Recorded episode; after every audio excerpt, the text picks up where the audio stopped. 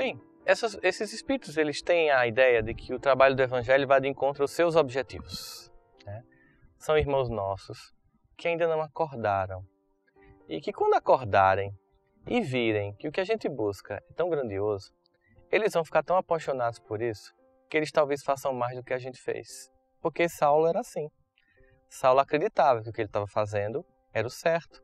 Mas quando ele conheceu Jesus, ele usou a mesma força com mais intensidade para um vetor diferente, para um movimento diferente. Nós não podemos encarar obsessores como inimigos. Nós temos que deixar de ter essa visão infantil e maniqueísta, de dividir o mundo entre bons e maus. Obsessores são criaturas de Deus, filhos de Deus, amados intensamente por Deus e que estão momentaneamente, temporariamente equivocados.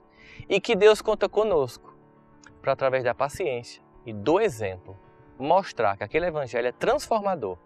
Porque se ele chegar para atacar e vir amor, é irresistível. Mas se ele chegar para atacar e vir discórdia e ego, ele vai concluir que aquele evangelho não transforma ninguém.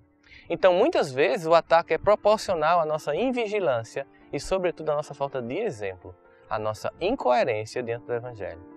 Porque, certamente, quando a gente está vivendo ele plenamente, o nosso gesto de viver o Evangelho, que é a demonstração de que, de fato, a proposta do para a vida que o Evangelho apresenta modifica nossa vida, aquele é o grande discurso de convertimento desse irmão que chega, que, além de tudo, tem a função de nos testar, de nos manter vigilante até porque, usando uma parábola de mercado, com todas as proporções que a gente deve tomar, sem a concorrência a gente não melhora a empresa.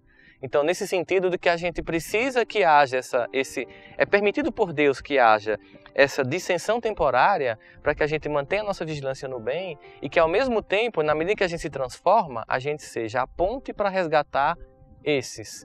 Porque no final das contas, talvez até aquele centro inteiro tenha sido montado para resgatar aquele obsessor. Porque o amor de Deus é de uma profundidade muitas vezes para nós incompreensível. Portanto, não é para afastar. Quando eu estou em casa fazendo evangelho no lar, eu os convido. Primeiro porque eles já estão lá. Né? Eu digo, ó, eu sei que eu ainda não convenci vocês de que eu sou uma nova criatura, até porque eu ainda estou tentando me convencer. Mas eu quero ser essa nova criatura. Eu sei que eu não lembro o que eu fiz para vocês, e certamente machucou profundamente. Vocês sabem, e não é decisão minha, que a misericórdia de Deus me permite não lembrar, para que eu tente fazer diferente. Em algum momento eu tenho a esperança de que eu esteja agindo de forma diferente e que vocês percebam que de fato há uma possibilidade de mudança e que ao invés de pensar apenas em vingança, queiram junto comigo se transformar.